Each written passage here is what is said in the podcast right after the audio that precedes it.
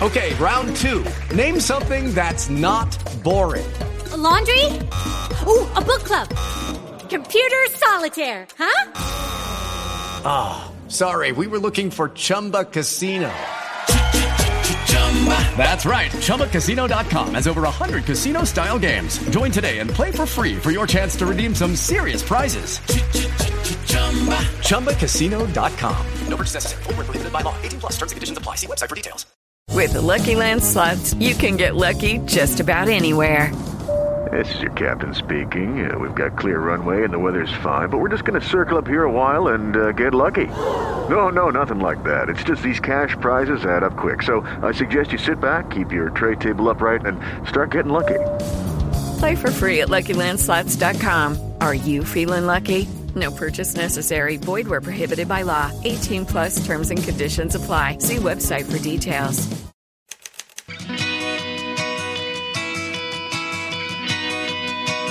Perdidos na Estante, o seu podcast de adaptações literárias do site Leitor Cabuloso.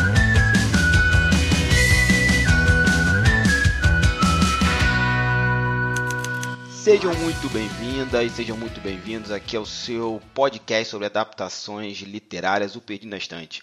E aqui estou eu, Hamilton Cabuna, para a gente conversar hoje sobre filmes. E para me acompanhar nessa empreitada aqui, ou nesse trem, tô com ele, a majestade das ficções humanas, o senhor Paulinho V. É isso aí, estamos aí hoje para falar de filme. Obrigado pelo convite, Cabuna, e não me ofereça barra de cereais. Anotado aqui na, na sua. Comenta, senhor. e sim, gente, vocês estão jogando aqui agora, bem-vindos. Vamos falar de Snowpiercer ou O Expresso da Manhã, o filme derivado do quadrinho que nós falamos no episódio da semana passada. Então, se você não viu, para aqui rapidinho nessa estação, pega o trem de retorno, ou o episódio anterior, depois você faz uma baldeação e continua a nossa viagem. Antes de começar, tem que fazer aquela sinopse legal do filme, né? Então, senhor Paulinho V, me dá a sinopse do Expresso do Amanhã como se fosse uma comédia da sessão da tarde. Nossa, muito bom.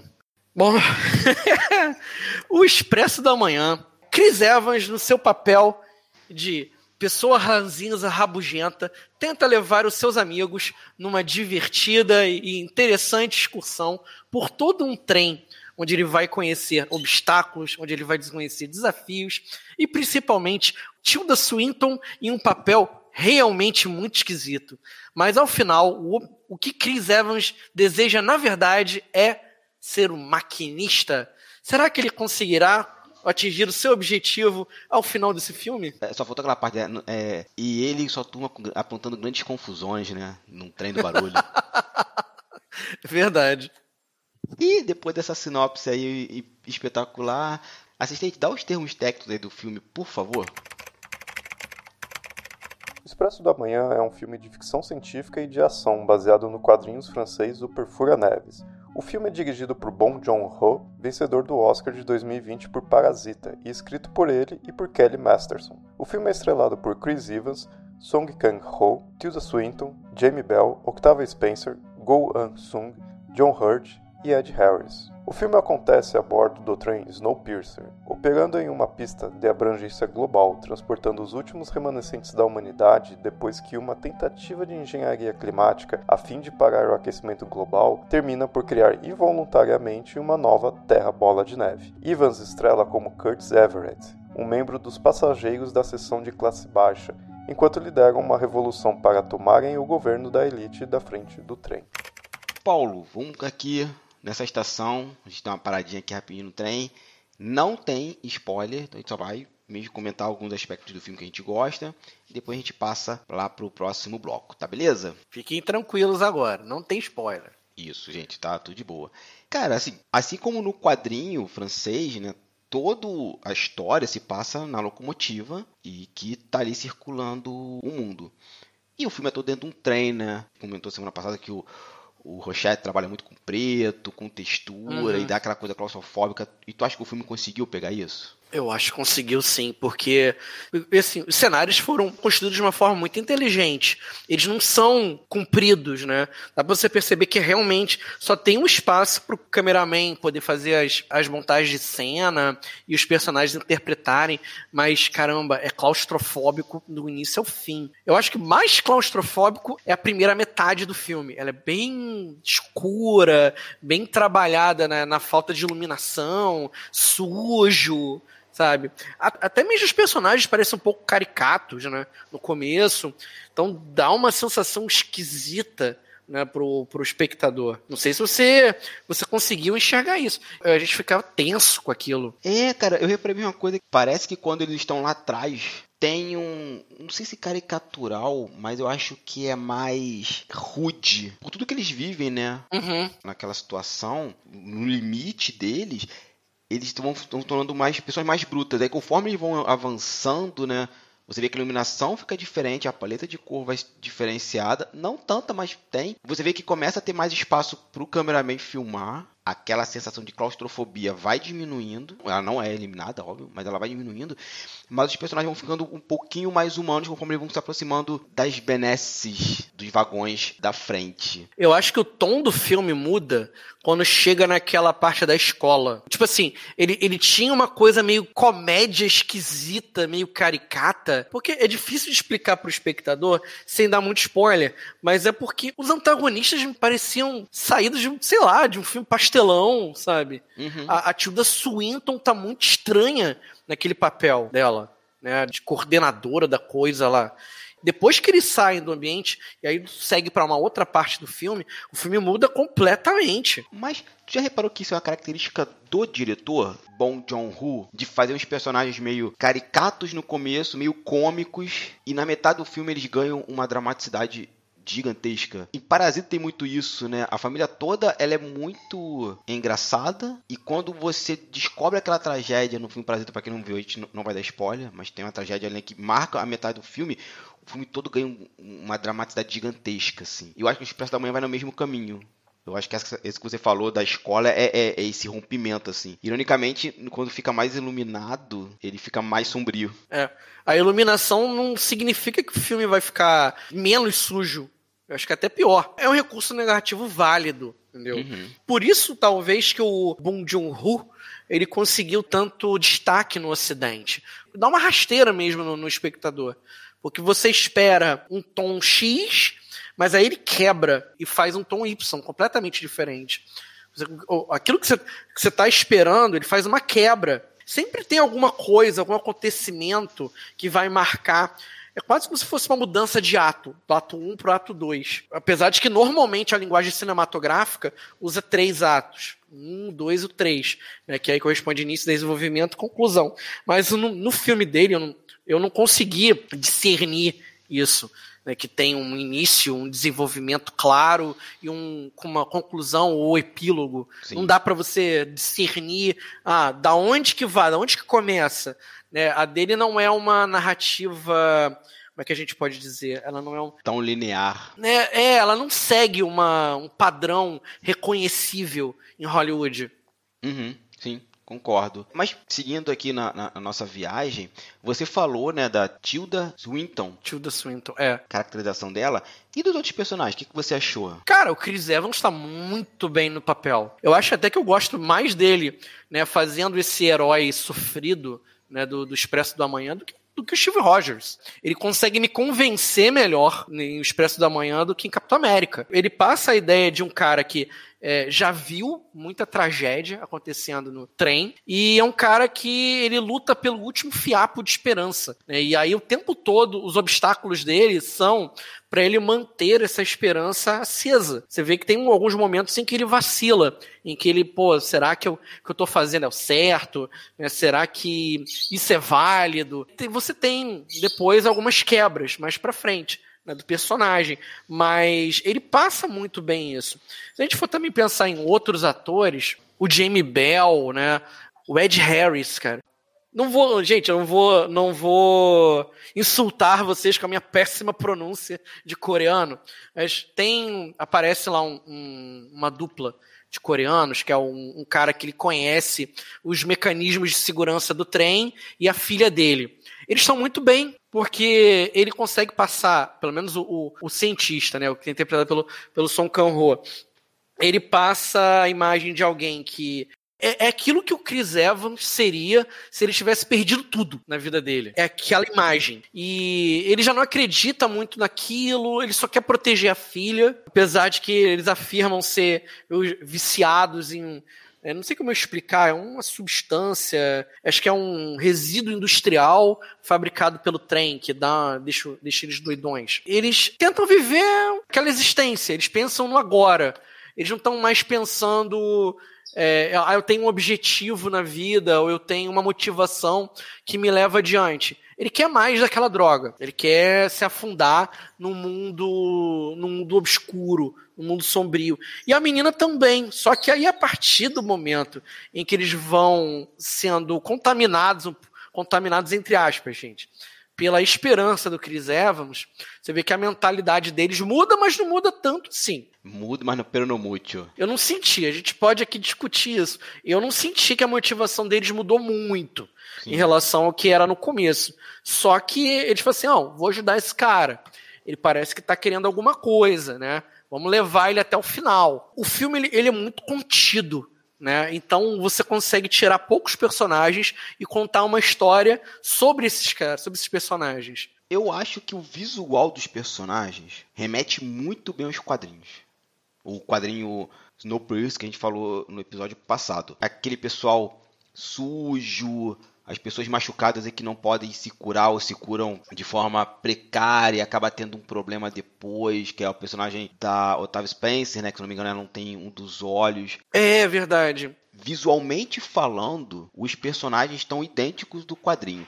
Porque assim, gente, isso não é spoiler mas não tem os personagens do quadrinho no filme. Aliás, é bom a gente, a gente até falar, porque tem uma espécie de cronologia na história do, do Perfura Neve. Uhum. E eu acho que o filme, ele é um prequel. Eu quero falar desse, dessa linha do tempo, a gente pincelar um pouquinho, mas no final, porque a gente vai estar na parte de spoiler. Ok. Então a gente vai ter que falar o, do, de alguns acontecimentos que quando eu estudei para pauta, eu vi que não fazia muito sentido essa linha do tempo. Cara, tem alguma coisa no filme que te incomoda, assim, e por que te incomoda?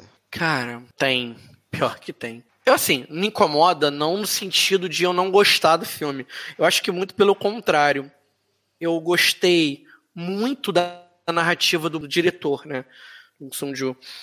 Até certo ponto, eu acho a narrativa dele mais compreensível do que a narrativa pensada pelo Jacques Lobby. Apesar de eu ter gostado demais da arte, do enredo do Lobby, mas eu acho que o, que o diretor ele conseguiu traduzir bem o espírito do lobby em um roteiro mais, mais clean, mais limpo, entendeu? Limpo no sentido de que ele fica mais claro para o espectador aonde eles querem chegar. Fica mais claro para mim isso. No, no quadrinho não fica tão claro assim, porque parece que de vez em quando o lobby está divagando sobre um assunto. Se a gente for pensar, e a gente falou no episódio passado, o quadrinho ele é meio temático. Ele está ali para discutir relações sociais, ele está ali para discutir a existência, né, é, como que a gente se comporta em relação ao planeta em que a gente vive. A narrativa do, do, do filme, ela não, ela é meio diferente. Ela é mais voltada para a sobrevivência daquele povo que habita dentro da locomotiva. Porque parece uma grande engrenagem que está se movimentando. A engrenagem, ela precisa de determinados sacrifícios. É por isso que eu entendo até um pouco do sentido religioso que a narrativa ela tenta, ela tenta implementar. O trem é uma grande engrenagem. Incomodou como alguém que tá observando. Aquilo mexeu comigo, sabe, de algum jeito. Foi um dos melhores filmes que eu vi esse ano. Eu concordo contigo. E o que me incomoda no filme não é um aspecto negativo, mas eu tenho não é o mesmo tipo de incômodo, mas ele é similar ao incômodo que eu tive com Parasita. O incômodo que eu tive lendo o quadrinho, uhum. o incômodo que eu tive com Parasita, até porque eu já tinha visto o Expresso do Amanhã, depois eu vi Parasita. Quando você volta para ver o, o Expresso do Amanhã, ele tem mais porradas porque você começa a compreender a cabeça do bom John Woo, nessa coisa de filmar coisas contra o capitalismo. Uhum. E como o filme me incomoda nisso, assim, né? Me incomoda, eu digo assim, ele provoca uma reação em mim de ódio mesmo, assim. Tu vê que a galera tá lá atrás se ferrando e o pessoal lá na frente pô, se lixando para aquelas pessoas. E novamente, como isso é igualzinho que a gente vive hoje, sabe? Não, e como que o poder autoritário ele se fia na religião para poder é, você criar uma, uma disciplina dentro do espaço. A religião é usada como poder disciplinador. Exatamente. E quem sempre foi, né, cara? A gente para pra pensar. É. Principalmente o, o, o cristianismo, né? É, ele é isso. Ele, ele, é uma religião que, se você não cumpre os desígnios de Deus, você vai pro inferno, meu arbítrio. Uhum. E a igreja católica e a protestante sempre fazem isso. Mas aí eu acho que é mais do que isso, Cabona. Porque assim. E aí a gente precisa diferenciar um pouco. Né? A religião cristã, hoje, a visão dela, ela é meio vive e deixe viver. Ela não te obriga a fazer as coisas. É, ela faz você se sentir culpado por não fazer alguma coisa. Agora, se a gente for pensar pro lado das religiões de matriz protestante ou uma religião muçulmana, elas são mais doutrinadoras. Elas interferem na sua forma de viver. Então, é através do, do, do dia a dia, do cotidiano, né, da disciplina, nas pequenas coisas, que você obteria é, a salvação. Então, se você for pensar por esse ângulo, até o islamismo ele não deixa, não deixa muito pensar diferente, tanto que o Islã é muito ligado à visão de submissão. Mas o protestantismo não fica tão atrás disso. Você se submete a uma doutrina que nem sempre é ligada somente a um templo. Ela é ligada também à, à execução da doutrina no seu, da sua casa, no seu dia a dia, da maneira como você se veste, a maneira como você fala, como você se relaciona, com quem você se relaciona. Isso no filme, ele transparece na fala da Tilda Swinton, quando ela consulta a Santa Engrenagem, ou quando ela vai procurar a voz do maquinista. Ó, a máquina, ela é sagrada, ela está aqui permitindo que vocês vivam. Ela dá o sustento a vocês. Vocês deveriam agradecer a ela. E detalhe, ele, a narrativa né, do, do filme, ela usa uma teoria lá da Idade Média, dos três estados, dos três estamentos. Você busca a justificativa na Bíblia para que cada um exerça a sua função dentro do universo. Então, aquele pessoal que está lá no fundo, ele existe para poder manter o padrão de vida daqueles que estão lá no topo. Ah, e aquele pessoal que está lá no topo? Ah, aquele pessoal que está lá no topo, eles, eles vivem de privilégios, mas privilégios esses que têm a sua função dentro daquilo que a máquina proporciona para eles. É filosófico o negócio. Pra cacete. E se você parar pensar, é a mesma coisa que a gente vive hoje no, no capitalismo. Tem um livro. Ai, eu esqueci o nome desse livro. É, que ele fala muito sobre isso, né, cara? Parece que algumas pessoas têm essa, essa coisa da Idade Média que endeusam um cara como o Bezos é porque eles é, têm o direito divino dos reis de serem ricos, assim, né? Eu concordo contigo nisso, acho que deu outra visão do filme que eu não tinha me tocado, que é essa coisa mais religiosa, né? Apesar do filme ter bem permeado, eu não tinha feito esses hiperlinks que você fez com o medievo. E tá aí. E eu acho que isso que é uma boa história, eu vou arriscar até mais, assim, eu acho que isso que é uma boa história de ficção científica. Ela não é direta, ela é uma metáfora para a gente discutir outras coisas do presente. E Humberto Eco fala uma coisa que eu falava, né? Que, que Deus o tenha. Mas ele fala uma coisa que eu gosto muito é que assim, nós nunca saímos do medievo. Ele falava muito isso no, em vários livros, em várias palestras dele, em várias aulas. Que o nosso pensamento é tudo medievo. E você falando isso agora, me veio essa ideia do, do Humberto Eco, essa frase dele na minha cabeça. Não, essa noção dos, dos, dos, três estamentos, a gente repete isso até hoje. Quando a gente diz assim, olha, eu quero ficar rico para não fazer nada. Horas, se a gente for pensar na, na, na, na linha de, dos três estamentos, quem ocupava o topo da pirâmide eram os Bellatori, que eram os nobres. E, teoricamente, um cara rico é um cara que recebe dinheiro do Estado para poder financiar a guerra na, isso na Idade Média, os nobres eles tinham privilégios nobiliárquicos.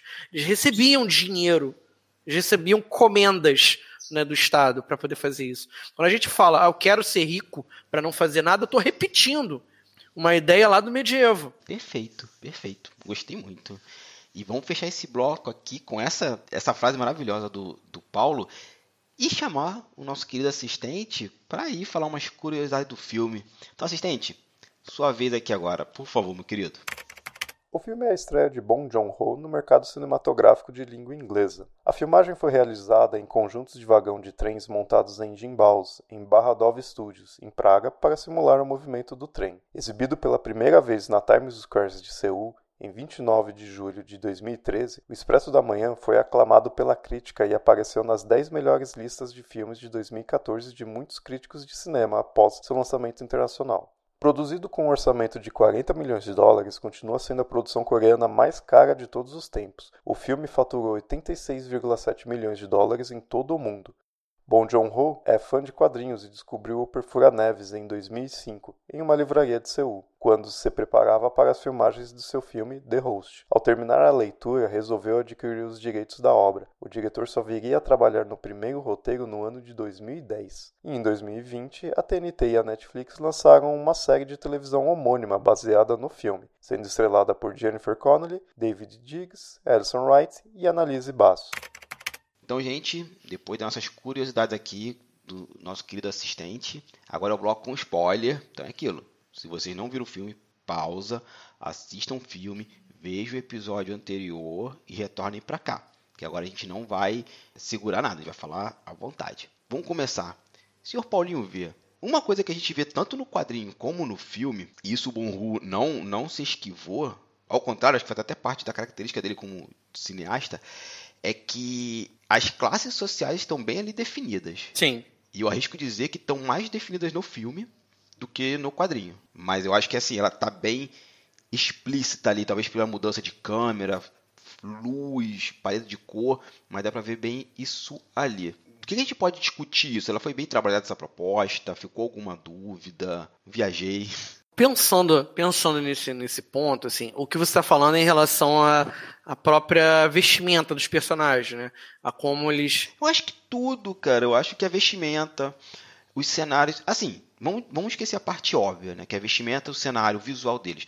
Eu acho que o modelo de pensamento deles são alterados conforme eles vão, vão chegando mais na frente. E aquelas pessoas também vão tendo essas esses choques com eles. Uhum. Como, por exemplo, a gente sempre fala que a, a, a gente não é, o Marx falava isso, que a classe média está mais próxima do proletariado do que dos ricos. E no filme isso é bem mostrado assim, que tem uma galera que tem um pouquinho mais de condições, mas são tão alienadas, que seria uma classe média, tão alienada, que acha que é uma elite. E não consegue ver que está mais perto daquela galera que está ali é, no proletariado, que vive é, sobre condições inumanas na parte de trás da locomotiva, da locomotiva não, do trem. Uhum. Então eu vejo bem isso, assim. A própria é, personagem da, da Tilda, ela é isso, ela é meio. não é deslumbrada, mas ela não consegue compreender a motivação daquelas pessoas que estão subindo, né? Que estão avançando na, na grande máquina, saca? Eu quis dizer isso, assim, essa alienação social daquelas pessoas que não consegue entender que, assim, vocês também estão na merda, gente. Mas, assim, discordo um pouquinho só de você. Porque eu acho que o quadrinho, ele engana um pouquinho no que diz respeito a essa separação mais clara. Eu até vejo que a classe média, dentro do filme, ela é mais apagada. É porque a gente se foca mais naquelas figuras-chave que aparecem, né? É, no caso, a, a, pessoa que supervisiona os vagões, aí depois você tem a, a, a professora que repassa é, o modo de pensar do, do maquinista. Aí depois você tem a galera que tá lá, na, tá lá na, na, na, parte da festa, tá na rave lá o tempo todo. E no, no, no quadrinho, ele, eu acho que essa divisão ela, ela é clara também, sim. Eu, eu, nem achei a classe média tão apagada. Eu acho, eu acho até, até que faltou um pouco do, do, do Bunju ele, ele trabalhar um pouco essa questão do, da alienação da classe média. Porque, assim, tem um momento ali no meio né, no meio do filme, quando ele tá, o, Chris Evans, ele tá passando por essas por esses vagões onde eles ficam, ele passa muito rápido. A gente tem algumas falas que nos permitem a gente fazer essa, essa dedução. Por exemplo, quando ele passa naquele setor onde, onde tem uns caras que trabalham com, com agricultura. Aí tem assim, uhum. ah, mas está acontecendo, tá acontecendo isso? Ué, não estava sabendo. Sério? Sabe? É, fica esquisito. No quadrinho, a gente tem um movimento social, você tem, você tem aquela classe média que a gente chama hoje de os intelectuais da classe média. No uhum. quadrinho tem mais isso. E eu não vi isso no filme, senti falta. O movimento social que defende alguma coisa, mas é uma defesa meio vazia, né?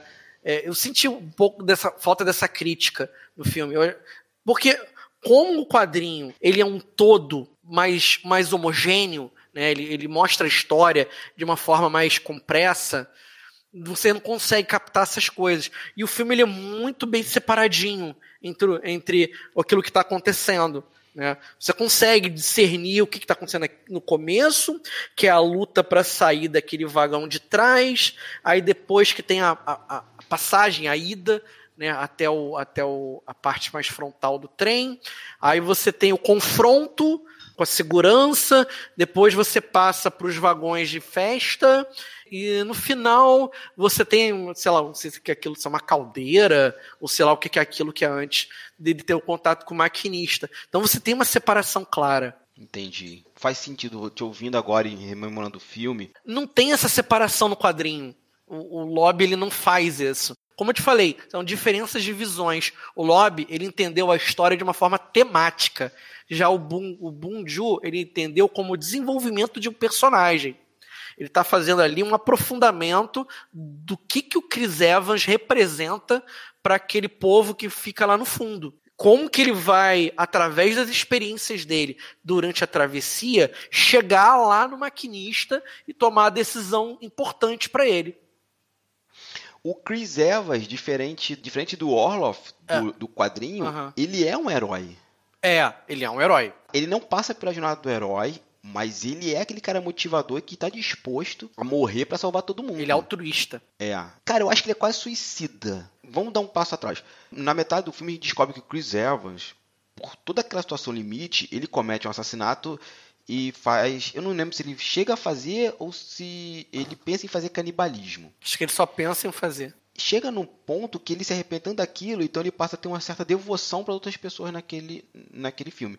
Quando eu falo suicídio, eu quero dizer nisso. Uhum. Ele quer que a vida dele tenha algum motivo, porque ele cometeu muitas coisas ruins no passado dentro da locomotiva. ele fala que não, ninguém mais merece passar por isso. Se for necessária a minha morte, para que isso mude, vou fazer tranquilamente. Diferente do Orloff dos quadrinhos, que é um cara assim, farinha pouca, meu pirão primeiro. Uhum. É porque a jornada do personagem do Chris Evans ela é redentora. Ela não é salvadora. Exato. Ele está buscando o próprio perdão, precisa se perdoar pelos atos que ele fez.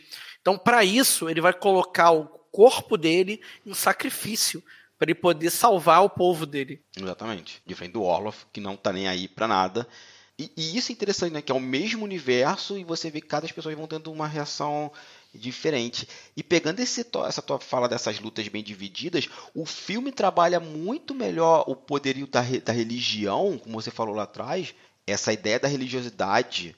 É, tem uma figura com nome diferente do quadrinho, que é o senhor Wilford. Uhum. E mostra que ele é um, um poder a ser respeitado ali dentro. Não é só um alento que está ali. Ele é alguém que manda e desmanda decide quem vive ou quem morre. Então, eu acho que no o, o, diretor do filme, ele bebeu um pouco mais do terceiro capítulo do quadrinho. Porque no terceiro capítulo, o Legrand... O terceiro capítulo não, você está falando do, da terceira história, né? Da terceira história, desculpa, da terceira história do quadrinho, o Legrand trabalha mais essa visão do, do, da religião.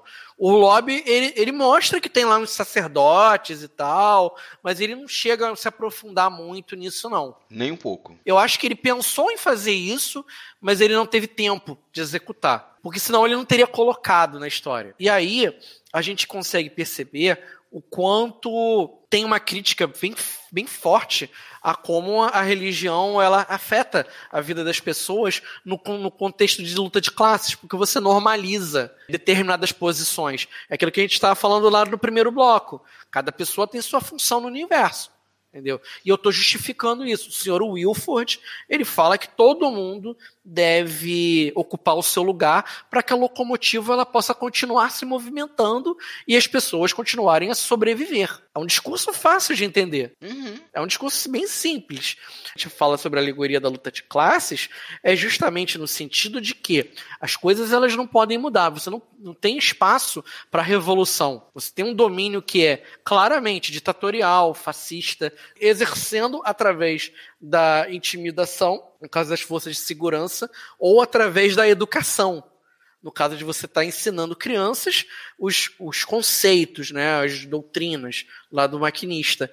Então você consegue é, impedir a revolução daqueles que ainda restam de uma mentalidade antiga, enquanto você apaga toda ela através de uma educação. É, é, é complicado. É você pensar, é você trazer à baila aqui a toda, toda a teoria criada pelo Foucault de, de, de, uma sociedade disciplinar. Sim, e a religião é muito, muito ferramenta nisso, né? Mais que uma ferramenta, é um poder muito grande, né? E que ajuda a consolidar certas, certos poderes, né? É só a gente pegar para ver The Handmaid's Tale, né? Uhum. Tem a religião muito forte permeando ali e culpabilizando as pessoas por não, não fazer aquilo que, muitas aspas agora, Deus quer. Sim, mas é aquela coisa, é muito fácil você justificar com a religião. Muito. Você simplesmente só fala assim, não, mas olha só, é, isso é pecado. Não, ó, você vai pro inferno, hein, se fizer isso.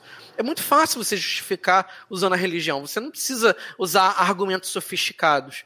Você simplesmente cita alguma coisa ou faz algum, alguma afirmação meio vaga sobre alguma situação. É fácil. É um argumento que não é, não exige muito raciocínio lógico. Não, não exige nenhum raciocínio lógico. Nenhum.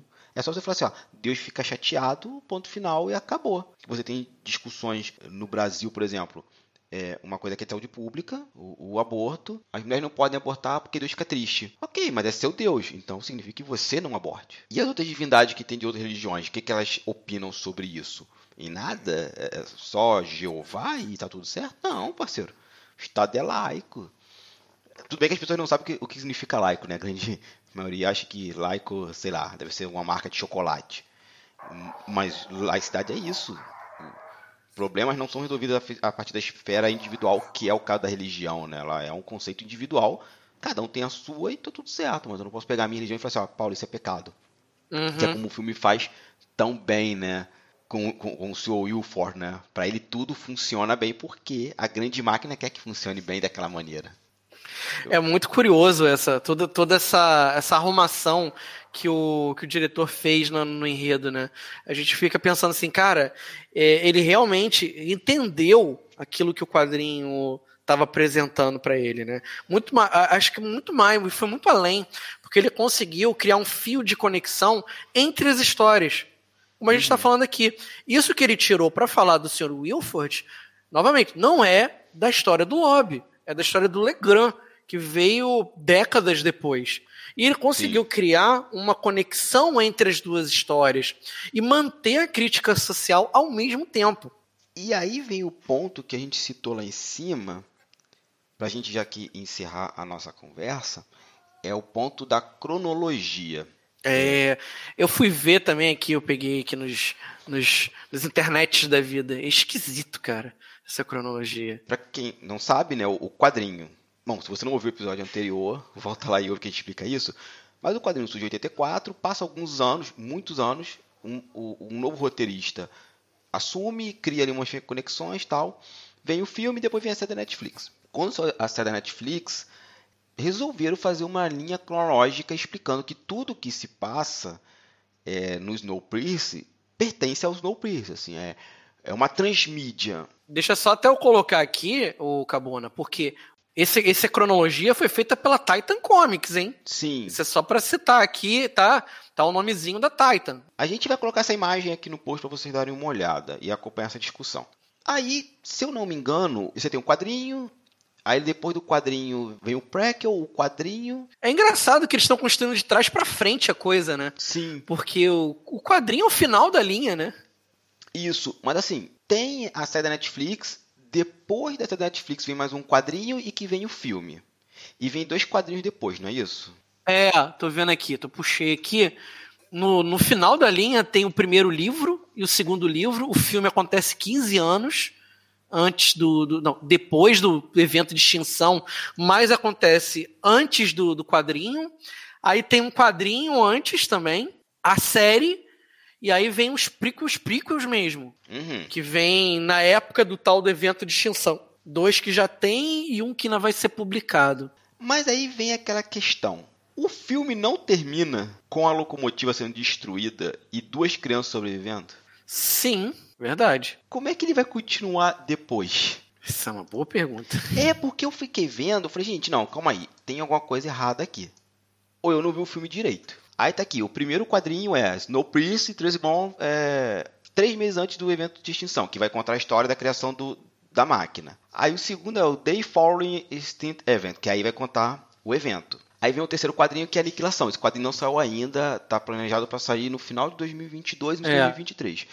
Aí vem a série de televisão Netflix. A série. Isso, que se passa sete anos depois do último quadrinho. É, me enganei. A primeira história vem depois da série. Eu falei errado. Isso. É. É o primeiro quadrinho do álbum da Aleph. Aí, antes do álbum da Aleph, vem o filme, que se passa 15 anos depois dos eventos de aniquilação. Vem depois desse dessa primeira história. Isso. Ela é, ela é situada entre a primeira e a segunda. Então, aí a segunda é O Sobrevivente, e depois vem o terceiro livro, que é o Terminus, certo? Mas o filme termina com o trem sendo destruído. O que eles podem alegar é, é- é- é aquela mesma saída que foi feita pelo Legrand quando inicia a segunda história. Ah, é um outro trem. É, cara, mas assim, é muito mal ajambrado. É, sim. Ah, era um outro trem, tava percorrendo outra linha. É esquisito. Na minha linha do tempo, o filme é o último. E acaba excelente. O filme encerra toda a história do Snow Prince de forma excelente, sabe? Mas o problema foi esse. A galera da Titan resolveu colocar ele entre a primeira e a segunda história da Aleph. E quando eu vi, eu falei, "Bom, isso não faz sentido nenhum. Mas aí tem essa explicação que você deu, né? Tem um outro trem circulando por aí. Mas tu não acha que isso não quebra um pouco a ideia do Snowpiercer? Porque eu acredito que ninguém imaginou o Snowpiercer, o filme, O Expresso da Manhã, como parte da cronologia. O Bom Joe quis contar a história dele, baseado no quadrinho que ele gostou, e vida que segue. Aí depois que alguém da Titan achou melhor fazer uma linha do tempo e, e acho bacana a proposta, você ter tudo num único universo transmediático, mas foi mal feito. Concordo, concordo. Eu achei que ficou confuso demais, sabe? É, até para deixar bem claro, a gente está consultando uma linha do tempo fornecida pela editora que está publicando o quadrinho, ou seja, foi necessário construir uma linha do tempo para compreender a insanidade que é, que é o negócio, né? E mesmo assim a gente não consegue entender muito bem. É, porque ficou mal feito. Sim, E- não precisava ficar mal feito. ficou estranho. Era só, é só pegar o filme e jogar aí no final. Ele se passaria 30 anos depois do evento de extinção. Uhum. 30, 50 anos depois do evento de extinção, que é o terceiro quadrinho, que é o Annihilation, que ainda não saiu, volto a frisar isso. É, mas se ele se coloca 50 anos depois, cara, tá suave. Inclusive explicaria porque no filme algumas pessoas não têm memória do mundo, É verdade. como ele era antes. Uhum. Ele só tem o que eu já ouvi falar. Eu acho que nem o Chris Evans lembra daquele mundo sem neve. É, até porque quem lembrava, quem lembrava do mundo é na, no, no, no primeiro, na primeira história. Você ainda tinha pessoas que lembravam. Uhum. No filme, eu acho que quem lembra é o Ed Harris, que já tem ali seus 70, 80 anos. Ou seja, era um homem de 30, se a gente for pegar essa nossa linha cronológica aqui.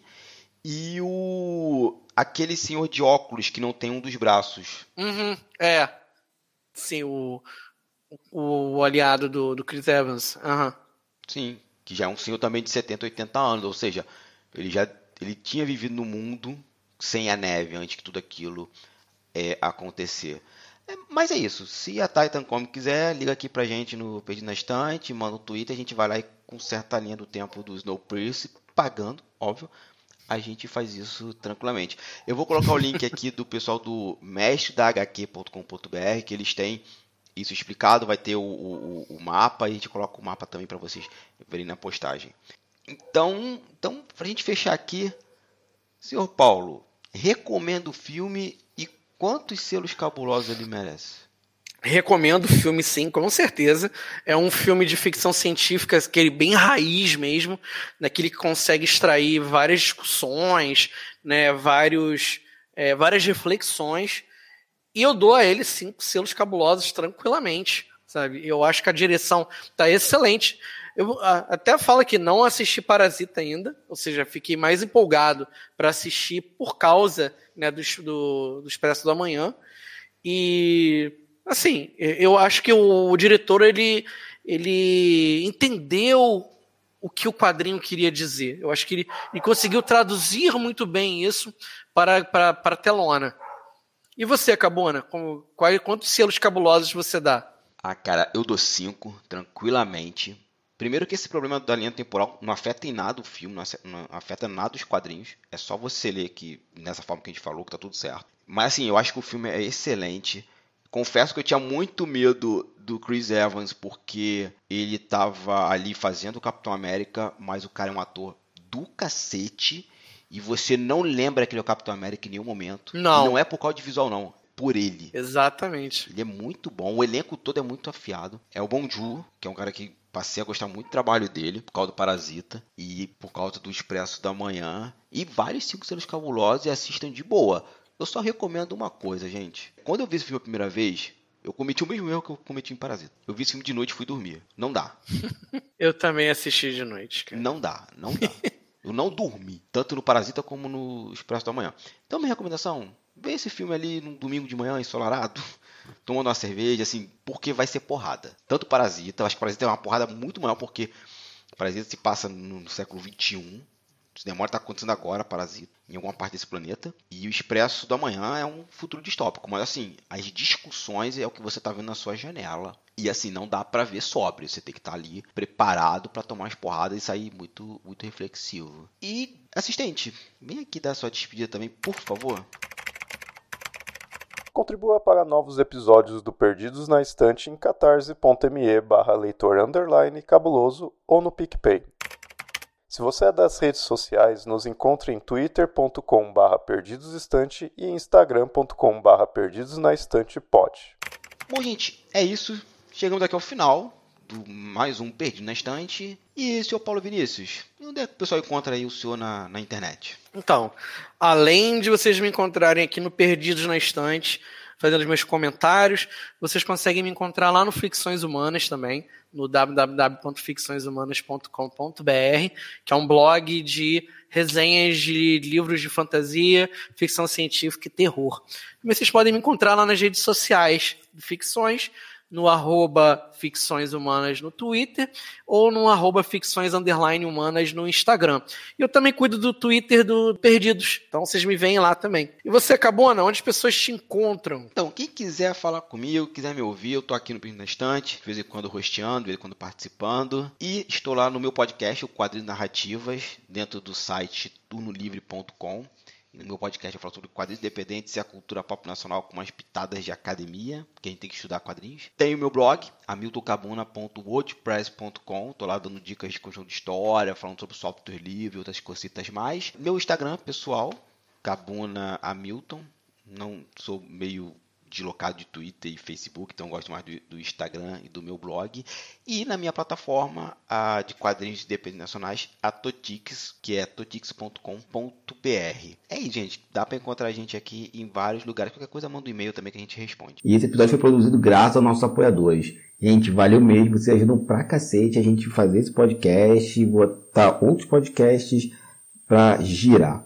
E vamos agradecer especialmente esse pessoal a Abner de Souza, Alessandra Rocha, Amauri Silva Limo Filho, Caio Amaro, Carolina Soares Mendes, Carolina Vidal, Cláudia Rodrigues, Clécio Alexandre Duran, Deise Cristina, Edgar Egawa, Igor Bajo, Janaína Vieira, Leandro Gomes, Lucas Roberto Arraes Domingos, Luciana Bento, Luiz Henrique Silva, Marina Barbosa Kondratovic, Marina Jardim, Melissa de Sá, Nelson Rocha, Priscila Rúbia, Ricardo Brunoro, Rodrigo Leite, Rosenilda Azevedo, Nilda, Sidney Andrade, Deridevil, Tiago Felipe Rüdiger e o Alisson Viana, Aierush.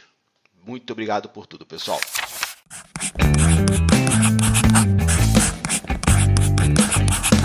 Esse podcast faz parte do site Leitor Cabuloso. Conheça nossos conteúdos em www.leitorcabuloso.com.br.